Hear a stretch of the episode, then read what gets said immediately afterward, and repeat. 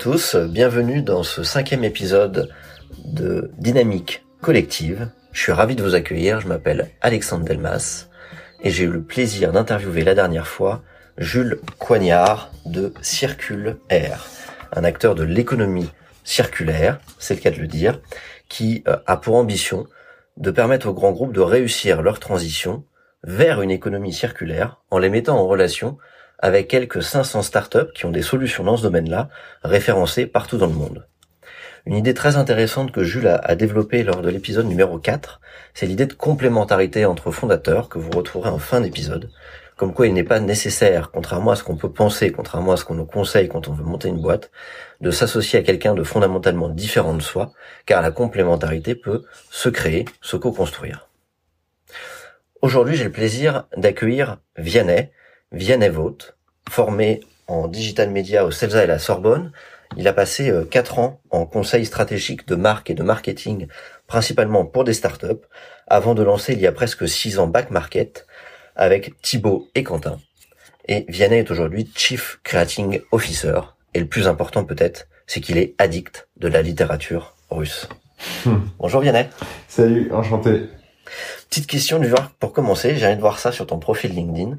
Est-ce que ton, ton goût et ta passion pour la littérature russe t'a servi dans la création des univers que tu as fait en service de marque, que ce soit au sein de Back Market ou, ou dans tes expériences précédentes?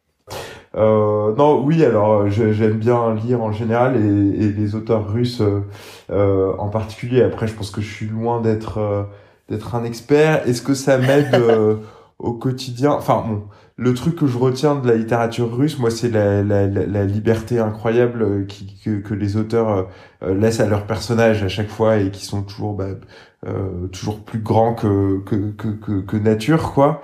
Euh, avec souvent des des, des, des, des, personnages hyper éruptifs, enfin qui, qui prennent des directions qu'on n'avait pas forcément anticipées. Enfin, je pense notamment à, à, quelques personnages un peu clés dans dans la littérature de Dostoïevski et du coup euh, euh, bah oui, peut-être que ça, ça peut être un peu une inspiration, je trouve, euh, euh quand on gère une marque, notamment euh, par, par, rapport à la tentation qu'on peut avoir parfois vouloir tout absolument contrôler, à, à, vouloir absolument pas faire de vagues non plus.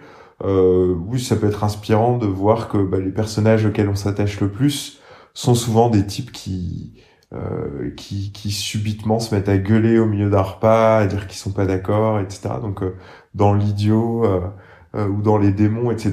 Bah, ça, ça manque pas de références comme ça. ça c'est peut-être ça que que ça peut inspirer quand on quand on doit piloter une marque au quotidien. Pour revenir à Back Market, euh, quelques mots peut-être très rapidement. Back Market a été fondé du coup en, 2014 avec une activité historique qui était la vente de smartphones reconditionnés. Euh, je crois que ça représente encore 70% de, de, votre activité actuelle. Puis vous avez élargi progressivement à l'électroménager, puis euh, globalement à, tout produit électronique. On a commencé sur le smartphone, ça reste encore comme tu le disais un, un, le, cœur de l'activité. Euh, je crois que maintenant on vend même des vélos électriques sur la plateforme. Alors la, la, la supply est moins voilà, on s'est élargi à tout produit électronique, euh, électrique et, je pense même dans, dans, dans, un futur pas si lointain, peut-être euh, mécanique quoi. Tout produit qu'il est compliqué d'acheter quand on est un consommateur parce qu'on est stressé sur la qualité de la batterie, d'un mécanisme ou voilà et, et où du coup le fait de de faire passer ces, ce produit qui a déjà vécu dans les mains d'un expert qui peut le réparer et qui est en mesure de le garantir bah, a du sens. Donc c'est un peu ça notre scope. Et puis il y a aussi l'activité euh, de reprise qu'on a développée il y a, il y a quelques années déjà, mais qui est en train de, de prendre vraiment de, de, de l'ampleur. Donc ça c'est chouette. Euh, la capacité euh, pour les consommateurs de revendre les produits dont ils n'ont pas euh, l'usage. quoi. Et pour être sûr de, de, bien comprendre et pour nos auditeurs, du coup, euh, il y a des personnes qui reconditionnent tous ces appareils-là, qui vous euh, donnent ces appareils-là reconditionnés et vous, vous les revendez. Donc vous ne vous occupez pas aujourd'hui du reconditionnement, on est bien d'accord non, en fait, nous, on existe pour euh, essayer d'amener des standards euh, et, des standards homogènes dans une catégorie qui est hyper atomisée. C'est-à-dire que des reconditionneurs, nous, aujourd'hui, on doit en fédérer plus de 1000. Ah oui.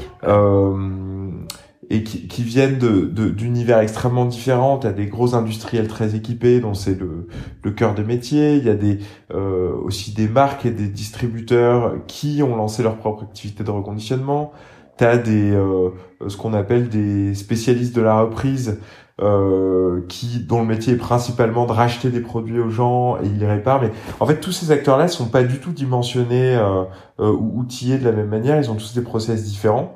Il n'y a pas nécessairement un process qui est euh, mieux qu'un autre. Ce qui manquait, je pense, c'était un acteur qui était déjà capable de rassembler toutes ces personnes sur une seule et même plateforme, et puis d'essayer de poser des, des grandes euh, lignes bah, en termes de qualité, que ce soit sur l'expertise de reconditionnement, euh, sur le suivi de la garantie et sur le service client qui soit homogène pour qu'un client euh, soit globalement traité de la même manière, euh, quel que soit le reconditionneur auprès duquel il, achète. Ce qui, va quand même un petit peu plus loin du coup que la simple marketplace, c'est-à-dire que vous avez quand même apporté toute cette démarche qualité qui permet d'être sûr que si on est sur, chez Back Market, au moins les reconditionneurs qui ont donné leur appareil dans la marketplace Back Market obéissent à un critère qualité minimum finalement?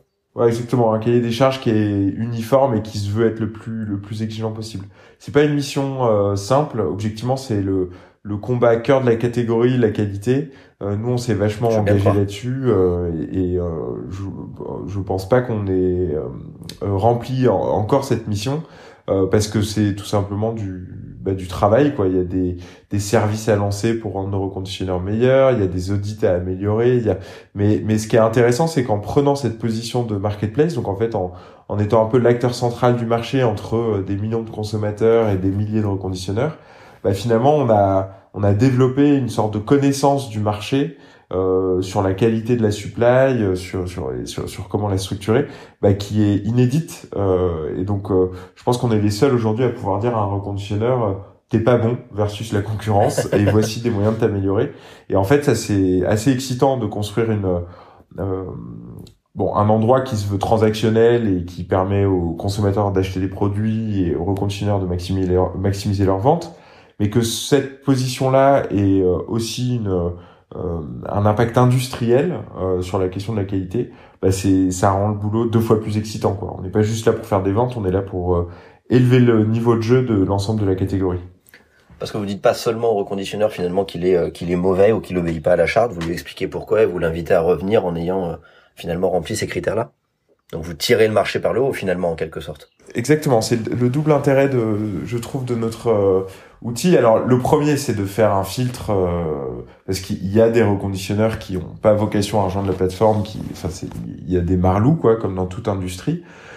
Donc nous, on est là pour un peu trier le, bon grain de livret. Et puis, même si on les reconditionneurs qui sont bien intentionnés, euh, qui font bien leur travail, etc., on est quand même capable de leur dire assez vite, bah, ton nouveau fournisseur de batterie, par exemple visiblement, il n'est pas si fort que ça, puisqu'on observe un taux de retour anormal sur tes batteries.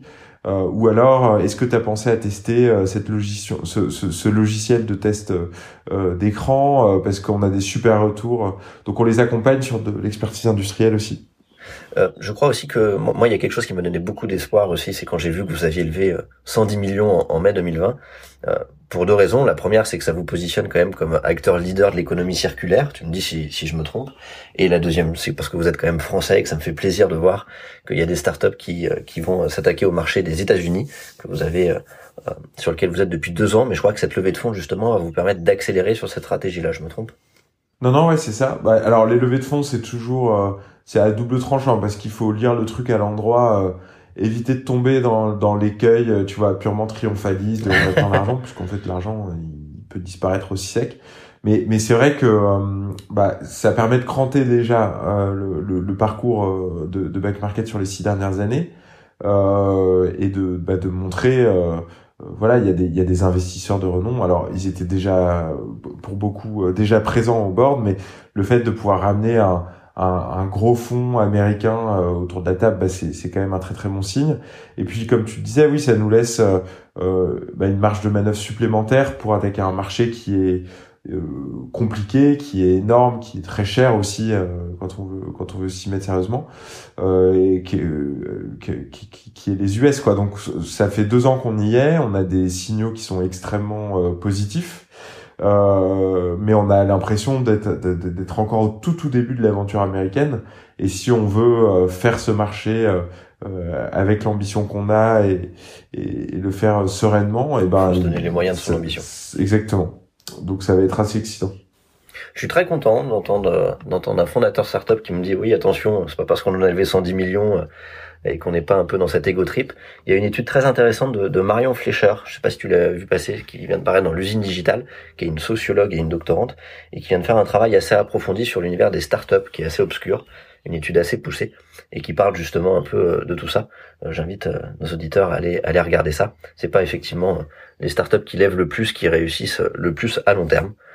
Mais je suis aussi très content de voir qu'il y a une vraie stratégie derrière et que vous n'êtes pas juste dans une recherche de la croissance. Non, c'est pas l'idée. Back market, c'est une mécanique du coup bien huilée. Vous assurez la conformité et la mise en garantie des produits reconditionnés principalement électroniques. Vous sélectionnez les vendeurs. Euh, je crois aussi que du coup vous avez développé votre propre algorithme pour euh, pour noter un peu ces vendeurs-là en fonction des retours, en fonction des critères retenus par le consommateur lui-même. Ouais. Alors moi, moi je suis je suis pas le je suis plutôt côté marque donc je parlerai pas de l'algo de la manière peut-être la plus la plus précise, la plus érudite euh, comparé à mon, à mon associé euh, CTO. Euh, mais ça, c'est un point clé de la plateforme qui est absolument contre-intuitif, je pense, pour une marketplace. Généralement, quand tu as une place de marché, euh, tu as tendance à jouer les gros bras et à montrer euh, tout le catalogue que tu as. C'est vraiment la, la, la, profusion qui est censée être euh, le critère un peu numéro un. C'est un peu ce qu'on voit effectivement sur les marketplaces qui existent. Ouais. Exactement. Euh, ce qu'on a décidé de faire euh, à l'origine de Back Market, c'était de dire on va aller chercher plein de supply en branchant plein de reconditionneurs différents, mais en fait on va on va faire le tri en temps réel de qu'est-ce qu'on considère être à nos yeux le meilleur rapport qualité-prix euh, disponible à un instant T. C'est-à-dire au moment où le, où le client se connecte à la plateforme pour aller chercher euh, un iPhone 8 dans une certaine couleur avec une certaine capacité et dans un certain état esthétique, on va aller nous euh, chercher euh, sur la plateforme bah, tous les reconditionneurs qui ont ce produit-là en stock, euh, à quel prix ils le vendent et quel est le quality score de chacun de ces reconditionneurs sur l'appareil vendu. Et en fait, c'est ce qu'on va considérer à un instant T être le meilleur rapport qualité-prix qu'on va pousser au consommateur. Moi, j'ai peut-être 10 reconditionneurs qui ont le produit en stock, mais in fine, il n'y a qu'un seul reconditionneur qui aura le meilleur rapport euh, quality score euh, prix euh, proposé. Euh, bah, et donc c'est celui-là que vous poussez en priorité. Exactement, qui pourra publier son produit. Donc ça évite de passer des heures à chercher sur un marketplace quelle est la, quelle est la meilleure offre. Bah en fait ça, ouais, ça, d'une part, dans le marché de l'occasion, ça recrée euh, côté consommateur la simplicité de lecture de l'offre euh, qu'on a dans le neuf, quoi. C'est-à-dire quand moi je vais, je rentre dans un Apple Store, euh, je m'attends pas à avoir euh, quatre prix différents pour l'iPhone que je veux et quatre niveaux de qualité différents. Donc on essaie de recréer un peu ce sentiment-là de, il y a un prix et considère que c'est le niveau de qualité le max qu'on peut te donner par rapport par rapport à un prix optimisé.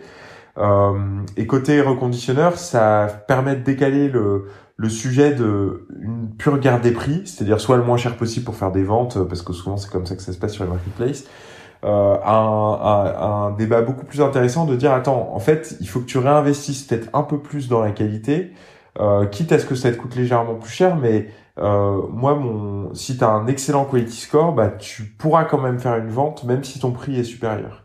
Et donc, il y a un truc très vertueux auprès des reconditionneurs qui leur permet de maximiser, maximiser leur niveau de marge pour peu qu'ils décident de maximiser euh, la qualité de leur, euh, de leur produit.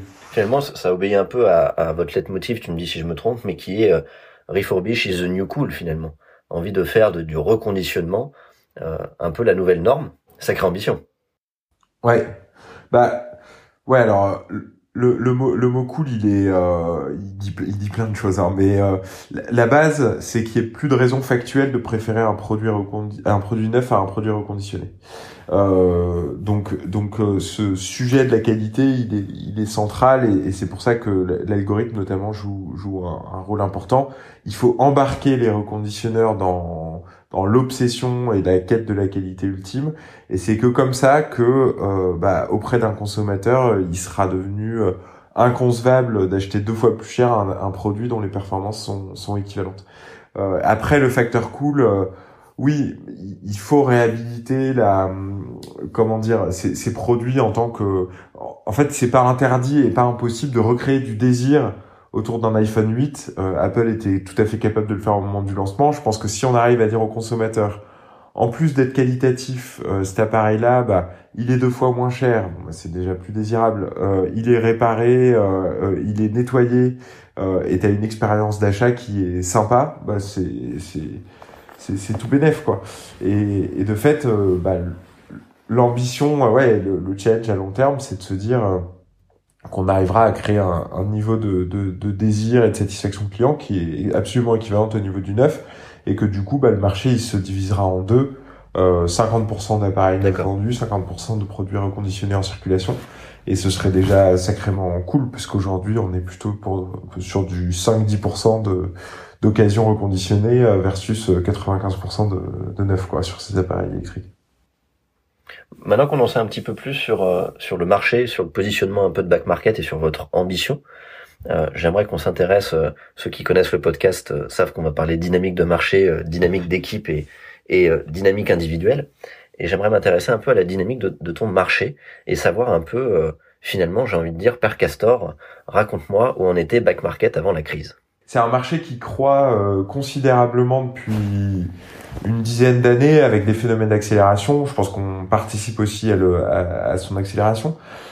Mais, euh, mais voilà, c'est un marché qui se porte bien aussi parce que les acteurs du neuf euh, bon, bah, peinent à convaincre les consommateurs de, de renouveler leur flotte de tablettes, de smartphones, d'ordinateurs, etc. aussi fréquemment qu'ils le pourraient et qu'ils le faisaient par le passé. Euh, donc oui, voilà, c'est un marché qui se porte très bien, euh, qui, qui, qui envoie aussi des signaux euh, de, de, diversification qui sont pas, qui sont vraiment euh, intéressants. C'est-à-dire qu'au-delà du smartphone, on sent que les reconditionneurs commencent à investir d'autres verticales. Je pensais aux tablettes et aux ordinateurs, mais donc, donc euh, je pense que la logique euh, du reconditionné, le, le, fait de, racheter, réparer, remettre en circulation un produit, c'est une logique qui a évidemment plein d'avenir et qui était peut-être plus confidentielle il y a dix ans et on voit de plus en plus d'acteurs et des acteurs de plus en plus ambitieux. Et notamment, euh, je parlais des marques, des distributeurs et des, des, des constructeurs qui eux-mêmes en fait se mettent à adresser ce marché. Et ça, c'est un signal qui prouve que voilà, il, commence à devenir vraiment euh, mainstream, quoi, pour reprendre un, un, terme anglais. Quels étaient vos enjeux justement sur ce marché qui, est, tu l'as dit, en plein boom, qui commence à être assez concurrentiel du coup, euh, avant la crise? Ouais, alors sur la question de la concurrence, nous on est on est zen sur ce sujet puisque par nature, en fait, euh, tous les reconditionneurs partenaires sont aussi potentiellement des concurrents. C'est-à-dire que il n'y a pas d'exclusivité. Quand tu es un marchand sur ta market, tu peux vendre ailleurs, euh, tu peux vendre sur tes propres channels. Enfin, ce qui est le cas de toutes les marketplaces ou c'est vraiment votre philosophie? Euh, Non, je pense que la plupart des marketplaces sont euh, n'ont pas de deal exclusif avec leur peut-être à quelques exceptions près, euh, mais ça dépendrait plutôt peut-être plutôt de, ce serait des, des deals avec tel ou tel marchand. Mais par nature, une marketplace est, est ouverte. Euh, mais nous, en fait, euh, particulièrement sur cette verticale-là, euh, on a d'abord travaillé avec des reconditionneurs qui faisaient finalement beaucoup plus de ventes, à mon avis, sur leurs canaux de distribution en propre que chez nous. Euh, ça, c'était pour les, premiers mois. Bon, et puis petit à petit, il s'avère que notre modèle est devenu plus efficace euh, pour ces reconditionneurs, hein, pour maximiser leurs ventes. Donc euh, maintenant, ce, ce rapport c'est un peu inversé. Mais tout ça pour dire que voilà, c'est l'avantage aussi d'être sur un marché qui est en croissance, je pense, de en gros 20% euh, par an. C'est une croissance organique, naturelle. Euh, nous, la nôtre est un peu supérieure, mais, mais en fait, du coup, la, question de se dire euh, quelle est ma part de marché dans ce marché-là bah, elle, a, elle est, c'est, moins clé que sur un marché qui a cessé de croître et où la croissance d'une entreprise euh, est absolument dépendante de ses capacités à aller prendre des parts de marché à ses concurrents directs. Quoi. Ce qui là n'est pas le cas du coup. En, tout cas, pas encore. Finalement. Ouais, exactement. Est-ce que tu dirais que vos enjeux ont changé? Je crois avoir lu que vous avez euh, quelque peu euh, doublé vos ventes euh, pendant pendant la période du confinement. Est-ce que du coup ça a changé quelque chose sur vos enjeux ou sur sur votre organisation interne? Euh, non, ce qu'on a, enfin, ça faisait longtemps, nous, c'est un peu dans l'ADN de Back Market de se dire, on n'est pas un, un, vendeur de smartphone, mais cette logique de circulation, de, de, de réemploi, de, de, reconditionnement, elle doit être appliquée à n'importe quel appareil euh, électrique ou électronique. Donc, euh, en fait, euh, l'électroménager, par exemple, ou la high-tech, ça a été, c'est des catégories qui ont été ouvertes il y a il y a longtemps déjà en fait, il y a peut-être trois ans. Ce qui est intéressant avec le avec le confinement, c'est que ça ça a permis d'accélérer sur ces catégories-là. Euh, parce qu'en fait la demande a soudainement été très importante pour des ordinateurs, des tablettes notamment, euh, pour des gens qui auraient pas pu s'équiper en fait en neuf euh, par ailleurs et qui sont aperçus que bah, quand on pour les enfants qui doivent sur les, les cours à l'école par exemple c'était devenu euh, décisif d'avoir ça ou avoir un deuxième écran à la maison etc et donc le reconditionné s'est posé comme une alternative. Donc ça a été assez confirmatoire de la place que prend le reconditionné maintenant dans les habitudes de consommation. Euh, voilà, bah, on, a, on a vu un vrai un vrai boom sur ces verticales là. Après, on était plutôt prêt à le recevoir puisque encore une fois, ça faisait longtemps euh, qu'on avait travaillé sur la, sur l'offre euh, et travaillé sur notre capacité aussi à la bah, à la rendre accessible euh, sur le site au niveau UX et aussi à la à la gérer au niveau euh, politique de merchandising pour employer un autre mot euh, anglo-saxon. Donc au niveau de l'UX pour les, les initiés, au niveau de l'expérience utilisateur. Du coup, par rapport par rapport à ça, vous étiez préparé, vous étiez déjà organisé, donc il n'y a pas eu de, de mauvaises surprises finalement par rapport à, ce soudain attrait sur votre plateforme? Non, sur sur la, la, question de la diversification, pas du tout. Ce qui était plus stressant, mais ça, euh, on n'était pas euh, seul dans ce cas-là, c'était de savoir dans quelle mesure euh, bah, l'appareil logistique quoi allait tenir, les livraisons, voilà. Donc donc on était un peu pendu au, au, fil de, de, nouvelles de la Poste qui disait un peu où en est les Chronopost, Colissimo et compagnie. Et chaque jour, en fait, on avait un peu l'impression de réinventer la boîte euh, côté logistique, quoi. C'est-à-dire euh, suivi des, des livraisons, euh, expérience client de ce côté-là. Donc le gros effort a été sur la partie justement expérience client et, et logistique? Exactement. Après, c'est un effort. Le sentiment que on a eu nous, c'était que, enfin, tout le monde a compris que la situation était absolument inédite et que bon bah les clients en fait étaient quand même infiniment euh, plus patient et compréhensif euh, par rapport au retard possible de livraison, etc. Enfin, voilà, euh, c'était encore une fois une situation qui est un peu exceptionnelle, qui, qui autorise, je pense, plus de compréhension entre des entre des clients et, et un vendeur. mais voilà, le principal effort, il a été il a été porté là-dessus. Et là maintenant, je dirais qu'on rentre dans un temps de où, euh, où le marché quand même s'est immobilisé énormément pendant des, des mois et où du coup bah, nos reconditionneurs ont moins de produits à reconditionner et donc euh, on voit bien que, que bah, là il y, a un, y a un vrai sujet alors ça repart mais mais mais on sent que bah, un peu comme d'ailleurs pour le neuf hein, euh, bah, tout s'est figé euh, et, et, donc forcément il y, a, y a moins d'appareils disponibles. Est-ce que tu, tu dirais que ça finalement que, que ça repart plus vite et que c'est d'autant plus dur du coup de, du coup de fournir? Euh, ouais, c'est, c'est, voilà, on a, je pense qu'on a un peu épuisé les stocks des reconditionneurs pendant, pendant les mois de confinement. Euh, en même temps, bah, toutes les boutiques, les réseaux, les, les systèmes qui permettent euh, d'aspirer euh, des appareils à reconditionner. Je pense par exemple typiquement à une boutique euh, euh, Orange, quoi, de quartier, qui peut récupérer des, centaines d'appareils chaque semaine bon bah voilà, elle a été fermée, les gens ils ont des appareils chez eux et nous on voit bien avec le déconfinement que l'activité de reprise elle est en pleine euh, explosion. Euh, mais il faut le temps maintenant que ces appareils reviennent euh, dans les mains des marchands, que les marchands les les reconditionnent et puis qu'ils puissent ensuite les remettre sur le marché. Il va se passer deux mois là où où l'offre est peut-être voilà moins dense qu'elle a pu l'être avant le confinement quoi. J'aimerais revenir euh, deux minutes sur, sur euh, votre dynamique peut-être d'équipe en tant que en tant que back market. Dans quel dans quel état d'esprit tu dirais que vous avez attaqué cette crise?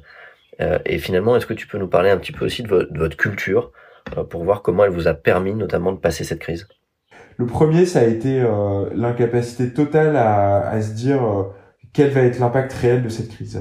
je me souviens que avec les, les différents chefs de, de département, etc il y avait vraiment deux scénarios possibles, enfin qu'on avait partagé à la boîte, où, et dont un des scénarios était euh, on, on, ferme back market euh, le, temps quoi du confinement en fait. Euh, la logistique tient pas, les marchands sont pas capables d'expédier des commandes. Enfin, qu'on comprenne bien comment vous avez fonctionné. Du coup, vous avez fait différents scénarios que vous avez exposés à l'équipe. Comment ça s'est passé? Alors, il y avait ces différents scénarios, ça paraît très sophistiqué. Non, il y avait, on a présenté deux grands scénarios à l'équipe. Il y avait un scénario Doomsday où bon bah en fait on ferme la boîte et on part en vacances quelques temps tous ensemble, ça va être bien. Enfin chacun de notre côté, mais on se repose. et un scénario bah, alternatif où c'était encore possible de fonctionner, mais je dirais que dans ce scénario, bah, il y avait une multitude de scénarios possibles parce que parce que euh, dépendamment de la, de force de frappe de logisticien, encore une fois, euh, c'était compliqué de savoir euh, le, niveau de vente qu'on allait réaliser, est-ce qu'on allait continuer l'activité de reprise, ce genre de choses. Bon, en fait, il s'est avéré que que à l'inverse de nos prédictions les plus sombres, le business a, a explosé. oui, parce que vous avez fait x2, donc. À cause de la diversification. Euh, et que en fait ça, ça a tenu quoi. Euh, et ça on s'en est aperçu assez vite. Comment vous avez choisi euh, parce que là en l'occurrence par rapport à ce que tu me dis, vous avez choisi le deuxième scénario, donc le scénario le plus incertain finalement.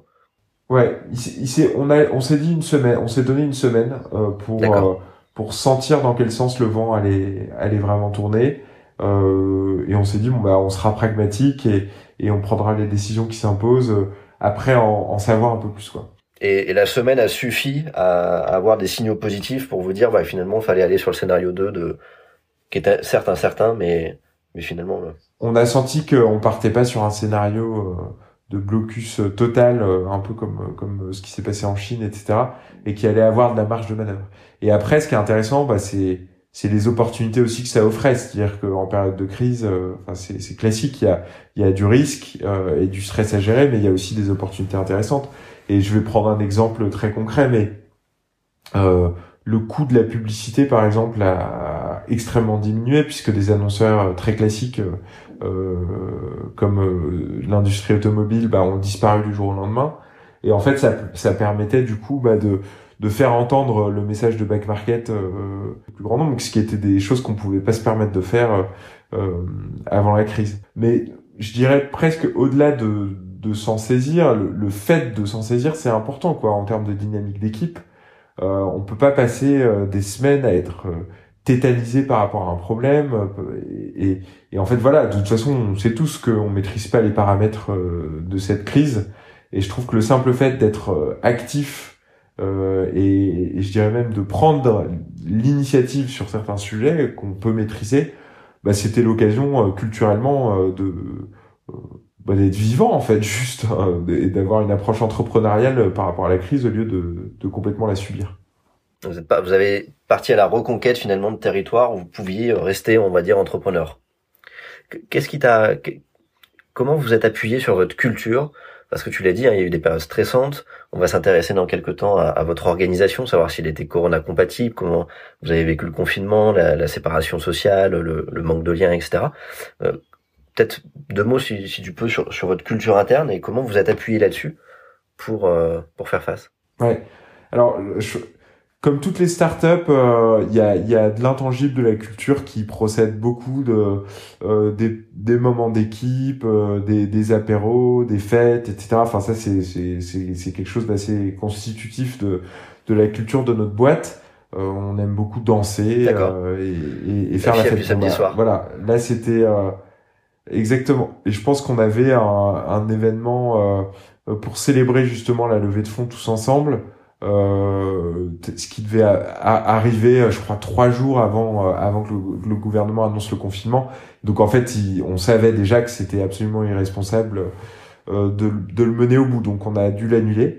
Et c'était assez symptomatique du kick quoi qu'on a pris euh, euh, sur, sur bah, toute cette partie un peu intangible euh, de, de, la culture qui procède du simple fait d'être ensemble dans des bureaux. Euh, après, il y a eu un peu deux grandes étapes, je dirais. la première qui a été une sorte de on a essayé de tout digitaliser, c'est-à-dire que tout le groove euh, qu'on peut avoir un peu qui est donné, je dirais, dans la vie au bureau et qui est très facile à mettre en place euh, euh, au quotidien quand on partage, quand on vit dans les mêmes murs, on a essayé de le transformer et de le, faire advenir sur Slack. Mais en fait, on s'est épuisé quoi, à avoir des sortes de rendez-vous quotidiens avec toute la team, d'avoir des challenges, d'avoir des, de, de partager des souvenirs, etc il y a, y a un moment en fait tenir ça euh, sur les deux mois de confinement c'était ça n'a pas fonctionné, mais c'était presque bien d'essayer et c'était symptomatique de, on a envie de faire un truc. Je pense que si je devais retenir un truc sur la culture, euh, pas, enfin, dans, dans cette période de crise, c'est que euh, tous les artifices, mais au sens euh, positif du terme, le beurre dans les épinards, quoi, le sucre, euh, le sucre sur les fraises, bon, ça disparaît. En fait, ça se tarie et c'est très compliqué euh, de trouver des substituts à ça, voire impossible quand on passe soudainement en full remote. Ce qui a fait que ça a tenu, je trouve, c'est que notre culture, elle, elle est, elle est, elle s'appuie complètement sur la raison d'être de la boîte. Cette idée de dire, on est dans un euh, dans une une approche un peu militante de il, est nécessaire de créer une alternative à la surproduction et à la surconsommation d'appareils neufs euh, et, et, Back Market écrit existe euh, pour rendre cette alternative euh, grand public. Bah voilà, le fait d'être un peu dans un combat, de, de, travailler dans une direction qui est claire, bah ça, ça permet finalement de ce, ce combat-là, il disparaît pas avec le confinement, quoi. Et donc en fait, cette raison d'être qu'on a en commun et le fait que euh, depuis le type qui bosse au marketing, à la à la à la fille qui bosse à la BI, euh, en passant par les développeurs et, et les et les, et les départements qualité, bah en fait on regarde on regarde tous dans la même direction et donc euh, et donc en fait malgré la distance, malgré le, le remote et le fait de plus être dans le dans les mêmes bureaux, bah on, on a quand même fait corps, je pense et, ça c'était le plus important tu, tu, une, tu n'es pas seulement cofondateur, j'ai envie de dire, tu es euh, Chief Creating Officer également. On dit souvent que euh, la créativité, justement, euh, est démultipliée par les contraintes ou qu'on est plus créatif sous la contrainte, que le fait d'avoir des obstacles, ça nous oblige à, à inventer des nouvelles lois, des nouvelles voies. Qu'en penses-tu et qu'est-ce que quel a été ton constat en tant que Chief Creating pendant cette période? Alors, le truc c'est que la relation nous qu'on a quand même avec nos, audiences, euh, euh, elle est déjà euh, par nature euh, dématérialisée. Du coup, est-ce que c'est, je suis pas certain d'avoir été vachement interpellé là-dessus, quoi. Au sens, ça va tout changer, etc. C'est pas comme un organisateur d'événements euh, qui doit soudainement se poser la question de savoir comment digitaliser 100%, euh, de son activité. Donc finalement, la, la, contrainte de cette crise pour vous a été moindre. Franchement, sur le sur le, le sujet de la de la marque et de comment elle se comporte avec les gens, etc. Euh, ça n'a pas été si, si, si challengeant, je trouve. Et ça l'a été notamment sur la période, euh, sur la partie logistique, tu l'as dit toi-même. Oui, sur la partie logistique, mais qui est quelque chose de, tu vois, de très, on parle de flux, on parle de, de, service, on parle moins de, de valeur, de, de, de, de, tu vois, de charte édito ou j'en sais rien, enfin, qui sont des, euh, donc, donc je pense qu'il y a eu, il y a eu moins de contraintes. C'est une période qui a, qui a moins interrogé. Je trouve que, euh, je sais pas, là, par exemple, la période actuelle avec euh, euh tout le mouvement Black Lives Matter, bah, particulièrement aux US, euh, bah là, en tant que comment créer une marque euh, euh, américaine qui s'adresse à des Américains et réagir à ce contexte, qui, en France, c'est moins intuitif que les marques prennent la parole sur ces sur ces grands enjeux sociétaux, tu vois. Enfin, c'est en tout cas, c'est aux États-Unis, c'est devenu absolument incontournable. Bah là, le, le, voilà, il y a, y a, plus de défis, plus de, de complexité à appréhender ces sujets-là que la question de savoir comment la marque s'adaptait à la période du Covid, quoi. Et du coup, euh, en tant que marque, comment vous décidez si oui ou non vous prenez part, pas euh, alors sur ce sujet spécifique là aux États-Unis, mais de manière plus globale pour prendre un peu de hauteur, euh, quand une crise arrive, mmh. comment comment on décide ça? Bah, ça dépend un peu de de à quel endroit on a envie de se positionner. bon, en gros, il y a des grandes marques euh, et moi évidemment que mon objectif c'est d'amener back market à ce niveau-là euh, qui ont une aura telle euh, que qu'elles doivent prendre la parole sur des sujets, de société. Je pense à, à, Nike, je pense à Apple, enfin ce genre de boîtes, ils sont euh, Patagonia aussi, ils sont voilà. Quand tu dis elles doivent, c'est parce que c'est de leur responsabilité de jouer un rôle justement social et sociétal ou est-ce que euh, c'est plus un enjeu purement euh, économique si elles le font pas, euh, elles vont avoir un retour de bâton? Non, je pense. Enfin, quand je pense, si je prends le cas particulier de, de Nike, peut-être qui, qui, qui est, je trouve particulièrement intéressant, c'est c'est plus. euh, alors, il faut pas subir. C'est ça le problème. Moi, je trouve, c'est de se dire, euh, j'ai pas envie de le faire en tant que marque, mais en fait, je suis attendu et donc je suis forcé de réagir. Souvent, ça fonctionne jamais vraiment bien ce truc parce que en fait, la réaction est jamais à la hauteur des attentes. euh, C'est, c'est, ça paraît jamais authentique. Ce que je trouve intéressant avec Nike euh, et la manière dont ils ont géré, euh, euh, avec euh, notamment la pub de Capernic, etc., enfin qui résonne particulièrement dans le contexte actuel aux États-Unis, euh, bah, c'est qu'ils sont à l'initiative. Ils, ils disent, bah, on est quand même globalement une marque euh, progressiste euh, qui, qui essaye d'élever. euh, alors après, il y a, y a énormément de choses à revoir dans le modèle de Nike. Hein. Je dis pas que c'est une marque exemplaire, mais une entreprise exemplaire, mais malgré tout, dans la posture, il y a le, bah, il y a cette idée de find your greatness, quoi. Donc c'est, c'est, ça interpelle euh, euh, l'humanité sur euh, qu'est-ce qu'on, que- quel type d'être humain on a envie d'être. ça, ça parle de courage, etc. Donc et et du coup, bah, ils sont à l'initiative de, de, de- voilà, quand il y a un sujet de sur le racisme euh, et, et comment il se vit dans la NFL, bah, Nike prend la parole là-dessus. Ils, ils, prennent une, une position qui est courageuse, objectivement d'un pur point de vue business. Il s'avère qu'en plus cette position est payante, mais mais euh, je, pense que c'est Finalement, si, si, si je comprends bien ce que tu es en train de dire, c'est qu'il faut pas le faire par opportunité business ou pour Non, se placer ouais. d'un point de vue marketing. ouais Par contre, finalement, il faut le faire en accord avec sa raison d'être et ses valeurs, ce qu'on vient de voir.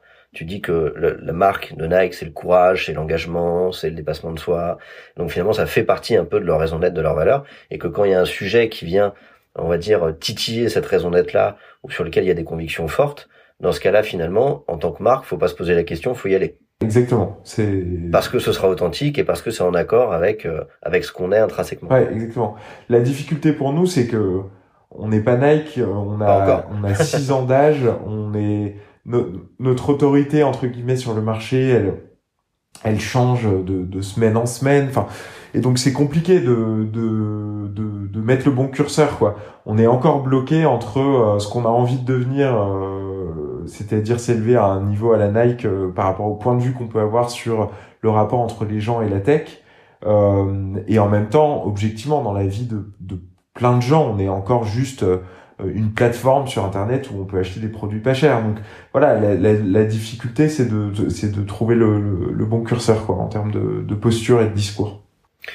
Justement, tu me parles un peu de les ambitions de Marc Market et de ton rêve aussi, d'être un peu à la Nike.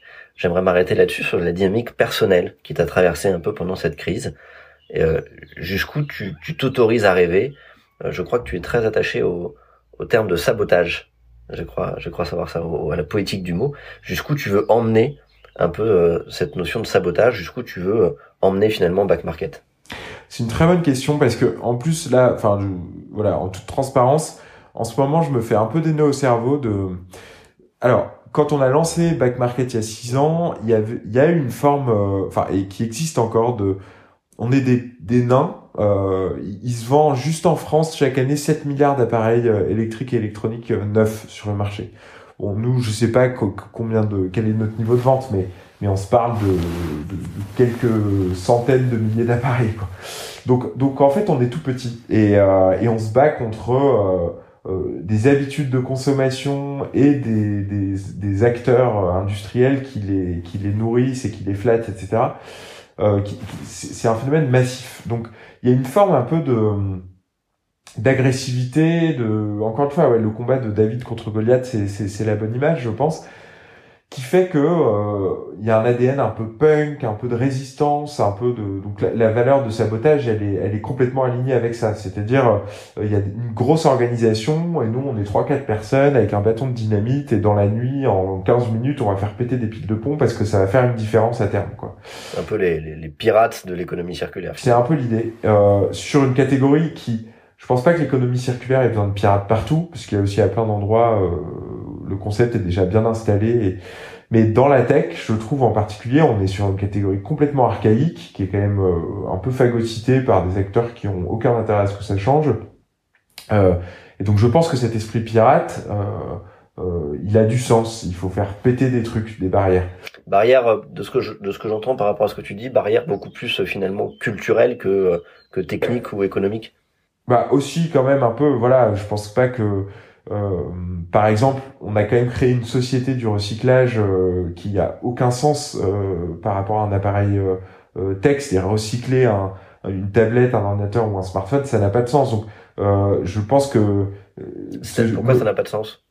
Parce que en fait, je vais je vais chauffer l'appareil, je vais récupérer un peu de plastique, mais toute la technicité, la difficulté à produire, et ce qui pollue, hein, c'est l'extraction des matières rares pour constituer les, la carte mère, ce genre de, de choses enfin des, des, des, des terres rares. Euh, donc, donc, donc, en fait, le recyclage au sens, euh, je démantèle vite fait l'appareil, voilà, il a, il a pas de sens. Ce qu'il faut, c'est faire du réemploi, c'est de la réparation, c'est, c'est de la minutie, c'est. Pour maximiser l'impact aujourd'hui, c'est plus sur la partie électronique, hein, c'est plus euh, allonger la durée de vie Exactement. des produits que que de les recycler parce qu'on est pas point donc, donc, euh, donc non, il y a, y a un vrai sujet sur l'industriel aussi, mais c'est, c'est, de fait, il y a aussi un, combat culturel euh, à mener qui, qui consiste à, à convaincre les gens d'acheter des produits déjà en circulation. C'est pas, c'est pas hyper simple. Quand à côté, t'as des, des, des grands industriels qui chaque année euh, agitent la clochette pour dire oublie le modèle de l'année dernière. en fait, il, il, faut foncer sur le nouveau. Mais mais du coup, voilà, il y a cet ADN de, de, pirate et de saboteur qui est très constitutif des, des premières années de back market. Ma question existentielle, et j'ai pas encore la réponse, c'est à quel moment je, bah, je le, je le dépasse, quoi. À quel moment je quitte une forme un peu adolescente de résistance euh, pour dire, bah voilà, en plus en positif, voilà euh, la vision que je propose, même si euh, je la connais, moi, la vision positive de back market, elle est, elle est sur l'idée de, de faire euh, circuler et détendre la durée de vie au maximum de ces de ces appareils avant de les voir euh, disparaître quoi. Euh, voilà mais est-ce que cette énergie je la communique euh, toujours dans une posture un peu euh, de résistance un peu agressive un peu offensive ou est-ce que je me dis bon bah maintenant il est temps de, de passer sur un discours plus policier plus plus positif plus policé mais du coup à force d'être moins offensif dans quelle mesure il devient absolument inoffensif? C'est un peu ça la difficulté pour être sûr de, de bien comprendre, finalement, tu, tu, dirais que vous êtes construit en opposition à, au monde actuel, on va dire, en tout cas sur cette partie-là. Ouais.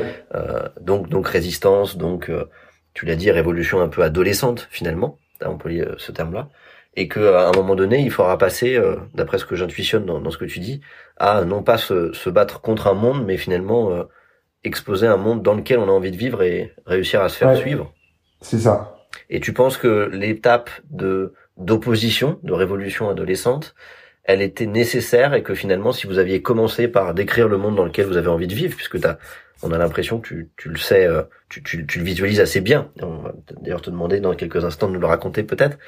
Euh, tu dirais que c'était un passage un peu obligé parce que les gens n'étaient pas prêts à écouter ça ou à vous rejoindre? Bah alors il y a deux choses. Il y a euh, déjà oui, je pense. Enfin, moi, si j'avais un conseil à donner à un entrepreneur, euh, c'est euh, quand il lance son projet, c'est de trouver son ennemi, euh, parce que objectivement, tous les bons films qui sont intéressants à suivre et du coup à vivre, voilà, il y a, il se passe rien si jamais il n'y a pas un truc un peu à castagner. Et quand tu pars d'une idée où en fait t'es littéralement zéro, bah, pour passer à un, il faut toujours aller manger la, la le bout de gâteau que de, de quelqu'un d'autre quoi. Donc euh, euh donc euh, je pense que ça a été euh, ça a été décisif pour nous de oui d'avoir en fait une cible quoi. Et puis c'est, ça permet d'être focus ça permet d'être engagé ça permet d'être d'être un peu nerveux. Et, cette nervosité là elle est elle est importante. Après en plus l'avantage c'est qu'elle elle est très facile à communiquer. Et donc en fait en termes de recrutement et de de, de dynamique d'équipe bah c'est un point hyper positif.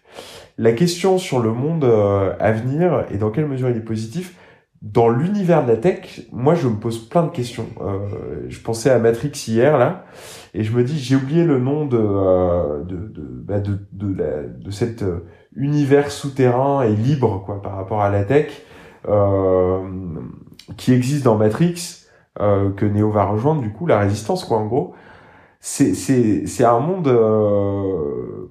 En fait, la tech, ça nous interroge quand même vachement sur euh, sur sur le futur en fait. Euh, et et et il y a un futur où on est tous ultra connectés un futur euh, bon alors là je passe un peu pour pas, pas c'est pas du complotisme mais c'est une forme de dystopie quoi qui est, qui est quand même constitutive des sujets de la tech de dans quelle mesure nos données nous appartiennent encore dans quelle mesure le hardware va pas devenir invasif euh, par rapport à l'humanité etc donc ma grande question c'est en inventant le futur d'hommes libres par rapport à leurs appareils technologiques. Je pense que c'est ça le sujet que nous on a on amène dans la tech, c'est la c'est la liberté, euh, qui est un sujet un peu politique et donc forcément un peu euh, euh, un peu un peu voilà nerveux en réaction.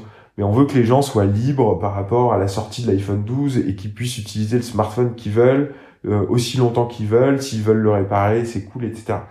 Mais et du coup, peut-être qu'en fait, il sera toujours euh, politique et en résistance quoi ce, ce, ce, ce monde d'hommes libres par rapport aux appareils tech parce que par ailleurs on, on voit bien que la tendance de fond c'est euh, toujours plus de technologie dans la vie et que cette technologie bah, elle, euh, elle, euh, elle, elle s'approprie un peu quand même de plus en plus des parts de notre humanité quoi. C'est un peu ma lecture du truc mais qui est un peu sombre hein, du coup.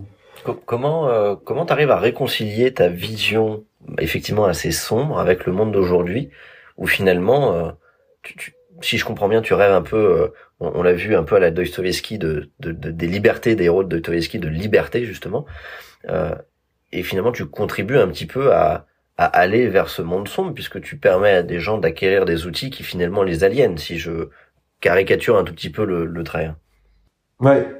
Il y a, y a, un peu une tension entre, ouais, ouais. Comment tu le vis? Si si, je suis d'accord.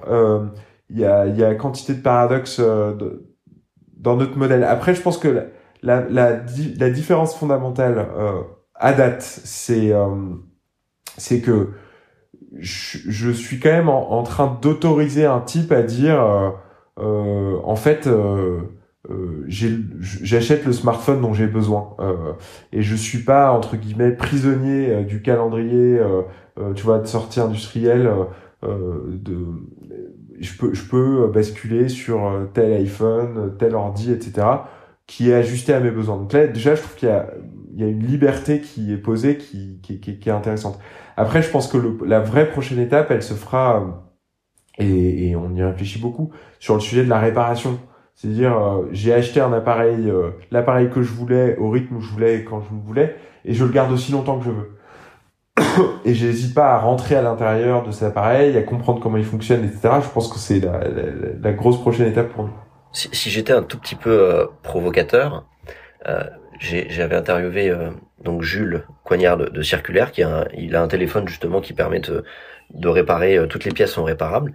Je dirais presque par pour être fidèle à, ta vision en tout cas ou à ta philosophie, à toi Vianney, hein, parce que j'ai bien conscience que là tu parles en tant que toi euh, faudrait presque qu'il y ait que ce genre de téléphone sur votre plateforme et qu'il y ait plus de iPhone par exemple. Ouais, on vend là, euh, enfin on va euh, dans les prochains jours annoncer un partenariat avec euh, Fairphone qui est voilà, bah c'était celui-là, voilà, c'était celui-là. Ouais, téléphone, le, la troisième génération du Fairphone est modulaire, donc c'est super. Tu peux changer facilement l'écran, la batterie et, ainsi de suite. oui, après, je pense que ce qu'on propose euh, avec des appareils reconditionnés, c'est juste que le détour dans les mains de l'expert est nécessaire pour qu'il y ait une réparation, euh, parce que tout le monde ne peut pas se transformer en réparateur, mais, mais ça va dans cette logique de je force la main des grands, excuse-moi, des grands euh, industriels, je leur tords un peu le bras en disant ton objectif c'est que ces appareils soient finalement le moins réparables possible, il n'y a pas de vis universelle, il y a de la colle partout, etc. Euh, mais en fait, je passe outre euh, parce que moi j'ai des reconditionneurs euh, qui sont outillés pour recréer en fait de la modularité, c'est-à-dire pouvoir quand même malgré tout changer des, des écrans, pouvoir remplacer la batterie, etc. et remettre ces appareils sur le marché. Est-ce que finalement, j'ai une image qui me vient en tête, je sais pas si elle est juste. Je, je suis passionné d'arts martiaux, c'est une autre histoire, je raconterai ça une autre fois. Est-ce que ta lutte, elle est pas très très proche de l'aïkido ou du judo, où finalement tu vas dans le sens de ton adversaire, à savoir que peut-être qu'aujourd'hui euh, le marché, la culture, euh, la façon dont, tout est designé en termes de process, en termes de fabrication, on n'est pas euh, vraiment dans l'économie circulaire. donc on n'est pas prêt pour tous acheter que du Fairphone. Et d'ailleurs, il y en aurait peut-être pas assez pour tout le monde. Mais est-ce que finalement, c'est pas aller dans le sens du reconditionnement, c'est-à-dire certes aller dans le sens de son adversaire, mais en faisant déjà un, pas de retrait pour petit à petit aller vers plus de logique circulaire telle que le Fairphone? Ouais, si, c'est un, un bon point. Objectivement, euh, euh, une marque euh, comme Apple est hyper inspirante euh, dans, dans la manière de comment je crée du désir autour d'un appareil. Et moi, je pense que sur toutes les sur toute leur leur mécanique quoi, marketing, euh, de branding et etc. C'est c'est il faut s'en inspirer. Et, et, ce qui est super drôle, c'est de c'est de la subversion en fait. C'est je prends les mêmes armes, mais je je je les mets au service d'un d'un d'un combat qui est le mien, qui est euh, euh, de convaincre des gens d'acheter un appareil qui a déjà vécu au lieu de l'acheter euh, neuf. Euh, c'est pareil pour le prix et le discount. Il y a quelque chose d'extrêmement excitant à, à, à, prendre. Le, la notion de discount, elle est, elle est quand même, elle est constitutive de toutes les dérives de la société de consommation de masse, de, on va chercher le prix le moins cher, etc. Le fait de pouvoir s'emparer de cette rhétorique et de cette mécanique-là du prix bas, mais de la mettre au service de, encore une fois, je convainc quelqu'un d'acheter un appareil déjà qui a déjà vécu au lieu d'acheter un appareil neuf, ben, il y a quelque chose là encore de subversif qui est assez excitant. Donc euh, on prend les produits des autres, euh, on prend euh, leur rhétorique marketing et leur mécanique de pricing, et sauf qu'on la met au service d'un mode de consommation qu'on considère être plus vertueux. C'est une bonne image, je pense, le taekwondo on, s'approche de la fin. Dernière question, est-ce que, est que justement il y a une question que tu aurais aimé que je te pose? C'est la question de savoir est-ce qu'on y croit, mais je, parce que c'est une question que moi je pose de plus en plus à des à des candidats euh, quand, ils, quand ils nous rejoignent. Dans quelle mesure ils pensent que c'est que c'est possible, quoi Dans quelle euh, mesure on en quoi? En la vision que tu exposes, en un nouveau monde?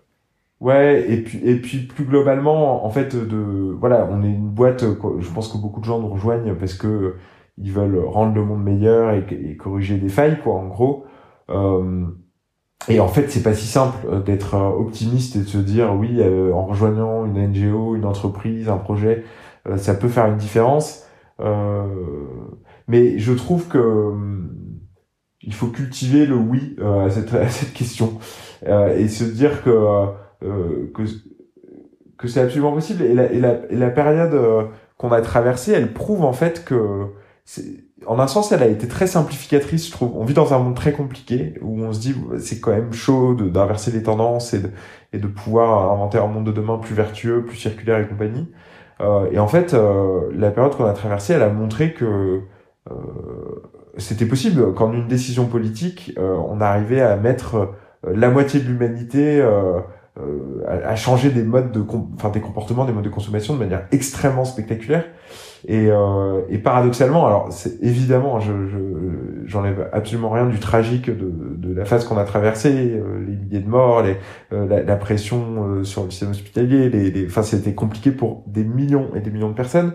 Malgré tout, s'il y avait un message, je trouve, d'espoir à voir là-dedans, c'est que quand il y a des décisions politiques fortes, en fait, on, peut faire des choses et embarquer des, des bah, la moitié de l'humanité en un, claquement de doigts. Euh, et, et, et, je trouve que c'est assez inspirant euh, si je devais voir le, le, verre à moitié plein. Alors que comme toi, hein, je, je, suis assez peu friand du euh, euh, il faut souffrir pour progresser. Et je pense qu'on aurait pu euh, se passer de cette crise pour faire un certain nombre d'apprentissages. Mais je retiens ce que tu dis, c'est-à-dire que finalement, on a pu expérimenter réellement une sorte de nouveau monde, même si c'était dans un temps un peu un peu euh, un peu restreint puisqu'on a expérimenté ça pendant deux mois et que finalement la grande question c'est comment on se sert de cette expérience là pour changer et pas repartir comme avant. Ouais, alors ça ça va être une autre euh, une autre euh, une autre question. Je trouve que encore une fois moi ce qu'on a vraiment expérimenté alors on a parlé du chant des oiseaux qu'on entend à nouveau à Paris, de la diminution euh, de du CO2, de la date de dépassement qui a gagné trois semaines, etc. Mais ce qu'on a vraiment expérimenté, c'est euh, que euh, le l'action politique, enfin le, verbe politique, quoi, a encore en fait de l'impact. C'est encore possible euh, d'apporter un niveau de contrainte, euh, mais c'était pas positif, hein, je dis pas, mais mais il y a du positif dans le fait de se dire que en fait c'est il y a de l'espoir parce que parce que si politiquement on arrive à, à remettre une énorme ambition là-dessus, etc bah, en un sens, le verbe politique peut ramener tout le monde dans cette dans cette direction, quoi. Voilà, c'est peut-être un peu verbeux et très idéologique ce que je dis, mais, mais... Bah, ça fait ça fait une belle une belle conclusion, je trouve, une belle ouverture en tout cas, une belle ouverture, voir le, plutôt le le verre à moitié plein. On a vu ensemble du coup quel était un peu le, positionnement de back market, la dynamique de marché dans laquelle vous vous inscrivez, qui est toujours justement en croissance, un marché qui est finalement une croissance un peu exponentielle. Le fait que ça, a accéléré, que la crise a été finalement un accélérateur du développement de votre marché. On a vu aussi euh, l'importance un peu de, votre culture, le fait de s'aligner derrière une raison d'être pour pouvoir euh, rester aligné en temps de crise, pour pouvoir se réinventer, pour pouvoir s'adapter. On a vu aussi euh, un peu euh, l'importance, pour toi en tout cas, d'une euh, d'une opposition, l'importance de se trouver, de trouver son ennemi pour faire naître aussi sa marque avec cette notion un peu de, de sabotage. On a vu l'importance de la liberté, que tu accordes à la liberté, et que finalement, ce qui compte plus en, en, termes de communication et de marketing, c'est l'authenticité par rapport à sa raison d'être, plus que les opportunités purement business, et que si on reste authentique, l'affaire suivra.